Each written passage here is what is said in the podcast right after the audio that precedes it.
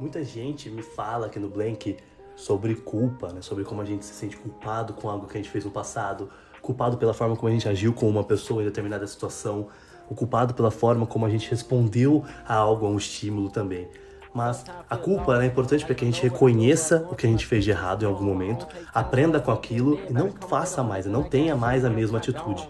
Mas a culpa perversa, né, aquela culpa eterna, ela, é, ela não é boa para a vida, porque ela, além de não te ensinar nada, é, não te ensinar a ser alguém melhor, ela ainda vai concretizar em você a imagem de que uma ação passada sua, que pode ter sido errada, porque era o momento que você vivia e era o melhor que você poderia responder naquele momento. Ela vai condicionar em você a ideia de que você é aquela ação, quando na verdade você estava aquela ação, entendeu? Você era aquilo, mas você nunca mais vai ser aquilo. Você aprende com isso. Então sentir culpa é bom para aprender, mas não precisa ser eterna.